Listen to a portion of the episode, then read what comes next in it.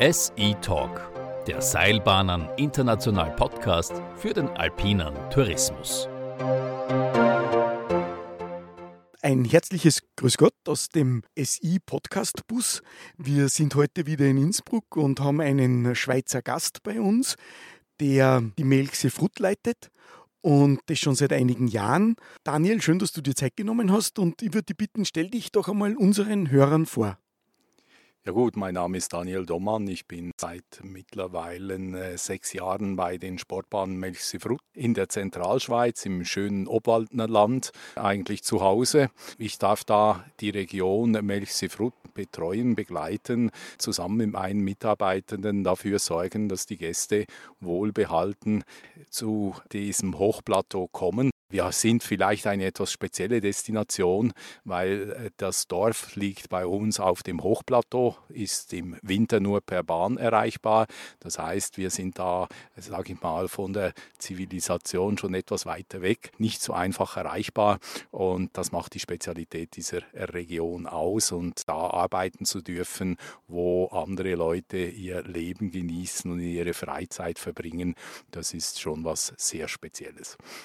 Also könnte man sagen, das ist fast schon eine urbane Seilbahn, der du da vorstehst. Urban, wenn man äh, die Landschaft anschaut, selbstverständlich nicht. Wir sind wirklich mitten in den Bergen drin. Das Hochplateau mit den drei Seen hat da seine gewisse Bedeutung. Es ist aber so, dass das Dorf halt äh, nicht unten am Berg, sondern oben am Berg ist und dass die Leute, die sich das gerne antun, vor allem nachts dann in einer gewissen Abgeschiedenheit sind und weit weg eigentlich vom urbanen Raum sind. Das Dorf selber ist auch nicht sehr groß, also man findet da immer mal wieder ganz gemütliche, einsame Stellen und kann da beispielsweise den Nachthimmel genießen und weil es keine Lichtverschmutzung, wie man so neudeutsch sagt, gibt, ist es natürlich ein einmaliges Erlebnis. Man ist den Sternen dann wirklich sehr nah und das hat man natürlich auch tagsüber in dieser freien Natur, in dieser schönen Umgebung. Mhm. Ihr macht eine tolle Veranstaltung in der Schweiz, die Snow Expo. Mhm. Wir dürfen dort zusammenarbeiten mit dem Bergbahncamp und freuen uns auch über diese Kooperation. Was hat euch bewogen, die Snow Expo, die ihr schon lange Jahre eigentlich macht, die jetzt, glaube ich, Corona-mäßig einmal ausgesetzt war oder sogar schon vor Corona ein bisschen, aber jetzt eben wieder aktiv wurde? Was sind eure Überlegungen was sind die Überlegungen? Es ist eigentlich eine Kombination. Was wir seit vielen Jahren, bald Jahrzehnten durchführen, sind die Schweizer Meisterschaften, inoffiziellen Schweizer Meisterschaften der Pistenbullifahrer, wo wir doch aus der gesamten Schweiz die Profis am Berg haben, die sich gegeneinander messen. Das sind meistens so etwa 80 bis 120 Teilnehmer. Und am Rande dessen hat man irgendwann mal begonnen, sage ich mal, Partner, die Lieferanten, die Geräte, Fahrzeuge und so weiter an den Berg bringen, mit denen wir zu tun haben, einzuladen, dass sie ihre Neuheiten präsentieren können in einem Umfeld, wo sich die Branche trifft. Und das war über mittlerweile sechs Jahre ausgesetzt und im letzten Winter haben wir gesagt, wir nehmen es nach Corona wieder auf und haben sofort ein Bedürfnis der Anbieter, der Partner, der Lieferanten gespürt, die meint haben, das wäre doch eine tolle Möglichkeit, sich äh, zu treffen, weil zu der Zeit waren natürlich Indoor-Messen in der äh, Form gar nicht möglich.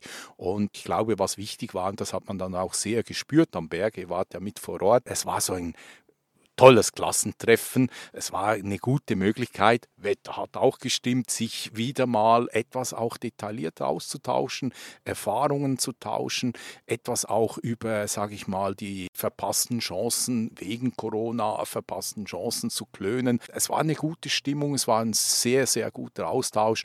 Das führt dazu, weil wir sehr viele gute Feedbacks gekriegt haben, dass wir das im Zweijahresrhythmus auch wieder durchführen möchten und wollen. Eigentlich als Plattform gegen Ende einer meist doch auch arbeitsamen Saison sich zu treffen, sich auszutauschen und vielleicht auch gute Ideen für die Zukunft gemeinsam zu entwickeln. Mhm. War eine sehr gute Veranstaltung, auch aus unserer Sicht. Du hast jetzt erwähnt Klassentreffen. Äh, ich würde jetzt sagen, es gibt jetzt dann bald ein Schultreffen, das auf uns zukommt, die Interalpin. Worauf freust du dich da schon ganz besonders, wenn du an die Interalpin denkst?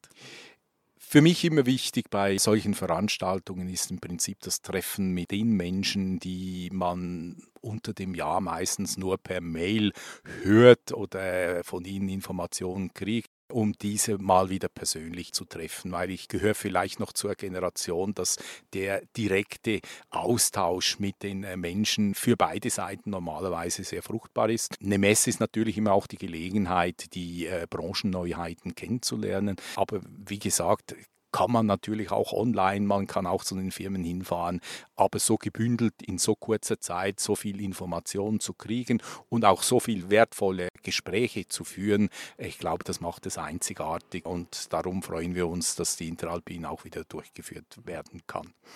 Auf so einer Messe geht es auch um Innovationen. Innovationen sind ja auch wichtig, um das Geschäft voranzutreiben. Wie ist es in deinem Gebiet, Melchsifrut? Kommen da die Innovationen aus euch selber heraus? Habt ihr da sogar eine eigene Abteilung? Oder wie geht ihr mit Innovationen um und wie reiht ihr die? Ja gut, ich sage, wenn wir äh, schauen, Innovation, das ist natürlich ein Riesenspektrum. Wir sind natürlich immer dabei äh, zu schauen, was sucht der Gast, der die Melchsefrut besucht, was sind seine Wünsche, was sind seine Ansprüche, um daraus dann abzuleiten, welche Produkte in welcher Qualität, in welchem Umfang möchten wir anbieten. Äh, das heißt, eine Produktinnovation, also die Möglichkeiten, die es am Berg gibt, die erfolgt zuerst mal natürlich in-house mit unseren Leuten. Da sind dann auch Partner wichtig, da sind Gespräche wichtig, wie wir sie derzeit hier in Innsbruck am Seilbahnkongress führen. Da sind diese Austauschmöglichkeiten immer auch ein Geschenk, um neue Ideen und Strömungen aufzunehmen. Das ist sicher der eine Teil. Wenn wir über technische Produkte sprechen, da haben wir nicht die Möglichkeiten, sage ich mal, Großinnovation voranzutreiben, obwohl unsere gerade im Bereich Seilbahn, Fachleute oder unsere Beschneiungsspezialisten ab und an auch gute Ideen haben, die wir dann mit den entsprechenden Lieferanten diskutieren und so hoffen wir, dass wir Inputs für Innovation liefern können. Ich glaube, es ist aber auch wichtig, dass wir als Branche gesamtheitlich auch etwas über den Tellerrand rausschauen und uns vielleicht in der Industrie Inputs holen, wie man vielleicht das eine oder andere technische Thema auch noch angehen könnte. Auch da ist wieder der Austausch mit den Profis auf allen Ebenen notwendig, um vielleicht da auch neue Ideen reinzubringen. Innovation bei uns besteht derzeit vor allem darin, dass wir versuchen, die Anlagen, die Maschinen, die Komponenten, die wir haben, dass wir, und das ist jetzt nicht, weil man jetzt gerade über die Strommangellage spricht, dass wir so energieeffizient wie möglich eigentlich daherkommen können. Und da glaube ich, haben unsere Vorfahren Jahren am Berg schon sehr, sehr viel geleistet. Melchsefrut, darf ich sagen, ist eines äh, der führenden Gebiete. Wir haben im Bereich der Transportanlagen und der Beschneiung sind wir CO2-neutral weil wir mit derzeit Wasserkraft innerhalb unserer Unternehmung etwa doppelt so viel Energie, elektrische Energie erzeugen, wie wir selber verbrauchen. Also da sind wir schon sehr weit und wir sind natürlich auch bestrebt, bei allen Innovationen und Investitionen, die wir tätigen, diese Nachhaltigkeit, diese Energieeffizienz immer wieder umzusetzen.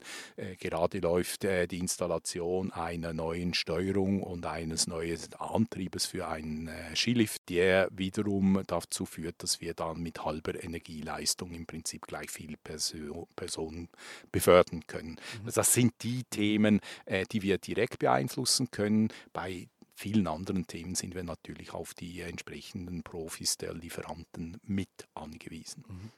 Also, obwohl ihr den Strom selber erzeugt, treibt ihr trotzdem das Stromsparen, das Energiesparen voran. Am Ende des Tages habt ihr dann mehr Strom zu verkaufen. Das ist ja auch ein, ein positiver Output. Strom verkaufen ist sicher das eine, was denke ich ganz wichtig ist, dass wir, und das war in den letzten Jahren weder von der Politik noch von der Energiewirtschaft wirklich gewünscht, dass wir, und das zeigt die jetzt aktuell anstehende mögliche Krise, dass wir möglichst dezentral auch im kleinen Format Energie nachhaltig erzeugen. In der Schweiz ist die Wasserkraft natürlich sehr verbreitet. Für mich das nachhaltigste aller, sage ich mal, Erzeugungsmöglichkeiten. Das wollen wir weiter nutzen. Natürlich sprechen wir auch über Solarpanels, die im alpinen Raum äh, mehr Leistung bringen als im, sage ich mal, urbanen Raum. Also das wollen wir nutzen, selbstverständlich. Und, und all die Themen, ich glaube, äh, gesundes Unternehmertum äh, hat mit Weiterentwicklung zu tun und wir müssen auf allen Ebenen Ebenen, denke ich, mit den Ressourcen sorgfältig umgehen. Wenn es dann noch den schönen Nebeneffekt hat, dass man äh, vielleicht sogar Energie dann verkaufen kann, soll uns das nur recht sein, weil das ist dann Geld, was wir wieder für andere Innovationen einsetzen können. Was sagst denn du jetzt aus deiner Kundensicht, dass also ein Prozess ja auch weitergehend im Gang ist, äh, wie zum Beispiel das Doppelmeier Covertech kauft oder die HT-Gruppe Bartolet übernimmt? Wie siehst du das aus deiner Kundensicht? Das hat immer zwei, drei Aspekte. Ich bin selber auch noch in der Industrie tätig. Ich darf die eine oder andere Unternehmung da auch mitbegleiten. Auf der einen Seite sehe ich natürlich, dass solche Zusammenschlüsse dazu führen, dass die Technologieführerschaft weiter ausgebaut werden kann, weil äh, wir wissen alle, äh, das fängt bei den Fachkräften an, die äh, in vielen Branchen heute Mangelware ist. Man weiß auch, dass neue Technologien, Innovation für neue Technologien immer teurer wird. Das heißt, auf der Gegenseite muss auch auch entsprechender Markt sein. So eine Marktkonzentration, sage ich mal, kann ich gut nachvollziehen. Als Kunde muss natürlich dann äh, auch wieder ein gewisser Markt auch spielen, weil wir stehen alle besser auf zwei Beinen als auf ein Bein. Second Source und so weiter sind Themen, die wir uns immer auch wieder anschauen müssen. Und da habe ich schon etwas die Befürchtung, dass in äh, unserer Branche das eine oder andere Produkt nur noch aus einer Quelle kommt, was natürlich viele Risiken Risiken birgt. Und natürlich eines dieser Risiken ist, dass die Preise in Höhen äh, gehen, die wir uns nicht mehr leisten können. Das sind aber Effekte, die man hat, ich weiß aber aus meiner langen beruflichen Tätigkeit aus, wenn Monopole entstehen, meistens sind die nicht sehr langlebig, sondern es kommt dann wieder ein findiger Geist mit einer neuen Entwicklung und schafft dafür dann auch wieder irgendwo Konkurrenz. Mhm. Und Konkurrenz belebt ja bekanntlich das Geschäft. Also ein mutiger Ausblick in die Zukunft. Das freut mich. Du hast gesagt, das Maxi Food liegt eben oben. Jetzt ist ja dann auch das Pool beschränkt, die da quasi dann als Mitarbeitende zur Verfügung stehen. Wie geht es euch mit dem Thema? Habt ihr genug Zustrom an Mitarbeitenden oder müsst ihr euch da besonders anstrengen? Wie geht ihr damit um? Ich denke, als Unternehmer, als Arbeitgeber muss man sich immer anstrengen. Und das fängt schlussendlich äh, mit der Kultur an. Wie gehe ich mit meinen Mitarbeitenden um? Mir ist immer ganz wichtig, dass wir als gute Arbeitgeber anerkannt sind und die beste Werbung als guter Arbeitgeber sind bestehende Mitarbeiter, die das ins private Umfeld tragen. Wir sind sicher etwas privilegiert, dass wir, sage ich mal, in einem eher ländlichen Gebiet, in einer Talschaft äh, tätig sein dürfen, wo die Sportbahn ein wichtiger Arbeitgeber darstellt. Wir denken, eine gute Unternehmenskultur zu führen und äh, offene äh, Türen zu haben. Wir denken, dass wir dank, sage ich mal, Einbindung aller Mitarbeitenden in auch Entscheidungsprozesse da ein gutes Standing erreichen und deshalb darf, dürfen wir festhalten, haben wir wenig Mühe, äh, neue Leute zu rekrutieren. Natürlich, äh, Seilbahnfachleute, die gibt es nicht wie Sand am Meer. Äh, darum setzen wir auch seit vielen Jahren darauf, die Seilbahnfachleute selber auszubilden, seien das äh, die Seilbahnmechatroniker in erster Stufe und dann die Weiterbildung. Wir investieren auch sehr viel in die Weiterbildung unserer Mitarbeiter, weil wir denken, nur so können wir Zukunft schaffen. Wir können dann nicht immer alle halten, aber ich denke, das gehört mit zu einer guten Unternehmenskultur, zu einer guten Unternehmensführung. Etwas anders sieht es äh, in den Bereichen Hotellerie, Gastronomie aus. Äh, da haben wir Leute, die suchen, sage ich mal, eine gewisse Abgeschiedenheit.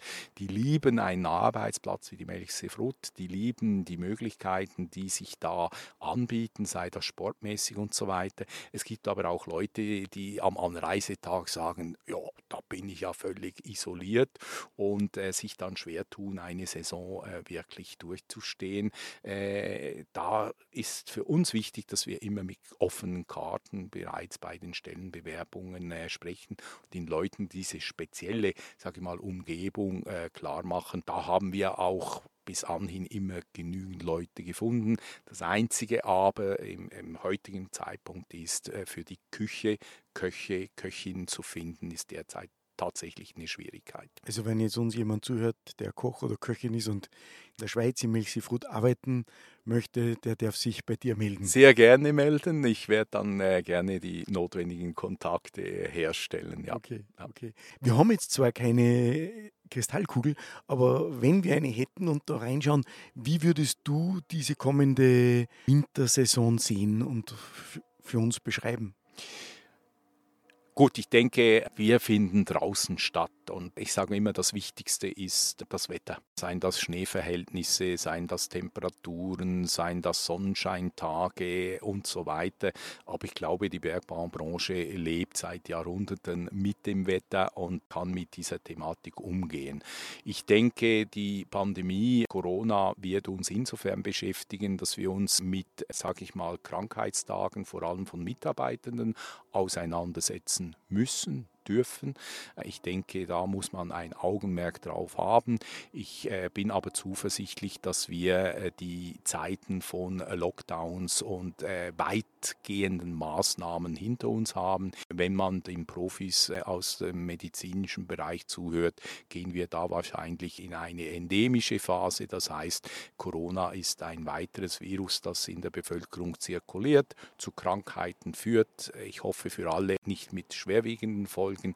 Aber somit ist das eigentlich kein unternehmerisches Thema mehr wie gesagt, außer dass wir Krankenstände befürchten müssen und mit denen natürlich entsprechend umgehen sollen. Die Strommangellage sehe ich persönlich nicht derart kritisch, wie sie derzeit von Politik und auch Energiewirtschaft aufgeblasen wird. Ich gehe davon aus, dass wir, sofern Frankreich mit ihren stromerzeugenden äh, AKWs wieder ans Netz gehen oder großmehrheitlich wieder ans Netz gehen, dass wir da keine großen Probleme haben werden. Nichtsdestotrotz müssen wir natürlich in eine nachhaltige Energieversorgung in Zentraleuropa weiter investieren. Da sind Herausforderungen, die nicht kurzfristig gelöst werden können. Was wir dazu beitragen können, ist das Energiesparen bzw. der, sage ich mal, vernünftige Umgang mit den Energieträgern.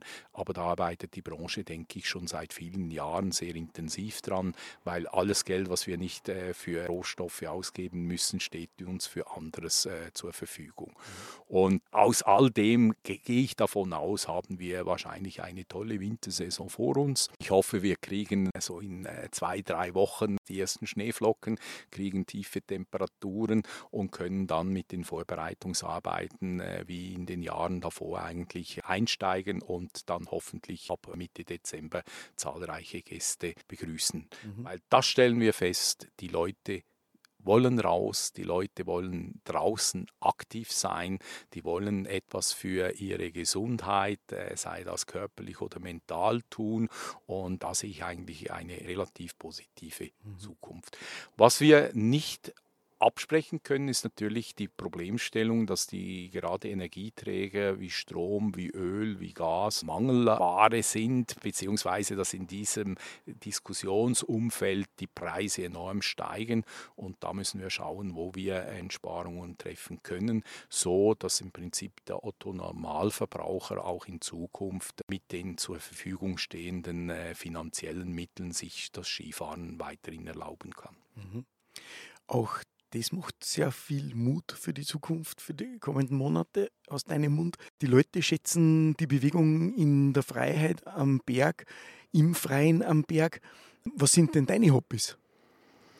Ja, die sind nicht mehr so zahlreich. Wenn ich Freizeit habe, ziehe ich gerne etwas zurück, um vielleicht ein gutes Buch zu lesen, um vielleicht auch wieder mal den einen oder anderen Fachartikel, sei das aus technischer oder aus politischer Sicht, äh, durchzugehen. Und ein großes Hobby, wenn ich genügend Zeit habe, ist... Äh, ist I zu lesen. Die Essay zu lesen, ja genau. Wenn ich Zeit und Muße habe, dann esse ich gerne was Gutes, möglichst selber gekocht. Du kochst selber gerne. Genau. Und was kochst du da gerne? Äh, querbeet, möglichst immer was Neues, was ich selber noch nicht kann. Ich will nicht behaupten, dass dann auch alles wirklich essbar ist, aber ich sage mal, der, der Herstellungsprozess in der Küche finde ich immer wieder herausfordernd, faszinierend, möglichst ohne Rezepte, mal was Neues auszuprobieren. Das macht doch sehr viel Spaß und hilft einem, den Kopf zu lüften. Okay, du hast vorher gesagt, du liest auch sehr gerne. Was ist dein aktuelles Buch? Was du liest? Äh, aktuell bin ich dabei, im Prinzip Fachartikel im Zusammenhang mit dieser Strommangellage zu lesen. Ich bin von Hause aus Diplomingenieur äh, für Elektrotechnik und habe da schon das eine oder andere, auch ältere äh, Buch wieder hervorgenommen, um da, äh, sag ich mal, mich auch technisch wieder auf den neuesten Stand zu bringen. Mhm. Und wenn du äh, doch einmal rauskommst ins Freie und dann Hunger hast und in ein Gasthaus oder eine Skihütte gehst, was würdest du dir da bestellen? Ja gut, auf der Skihütte muss ich sagen, wann es immer, äh, ist zwar nicht Zentralschweizer Kost, aber wenn es immer möglich ist, dann äh, eine gute Gerstensuppe ist nicht zu verachten. Oder bei uns natürlich die Elpler Magronen, ein sehr lokales, einfaches Gericht. Das finde ich das Passende, wenn man äh, auf einer Skihütte draußen ist. Äh, an anderen Orten möglichst das Lokale. Also, wenn ich gerne, was ich auch gerne tue, reise international, dann versuche ich doch immer das zu essen, was es äh, das was gemeine Volk Küche. vor Ort, was die Regionalküche hergibt. Genau. Ja, Daniel, dann sage ich lieben Dank für deine Zeit. Sehr gerne. Danke für die Einblicke, die du uns gewährt hast. Und bis zum nächsten Mal. Ja, freue ich mich drauf. Und bis bald auf Melzi Frut. Danke.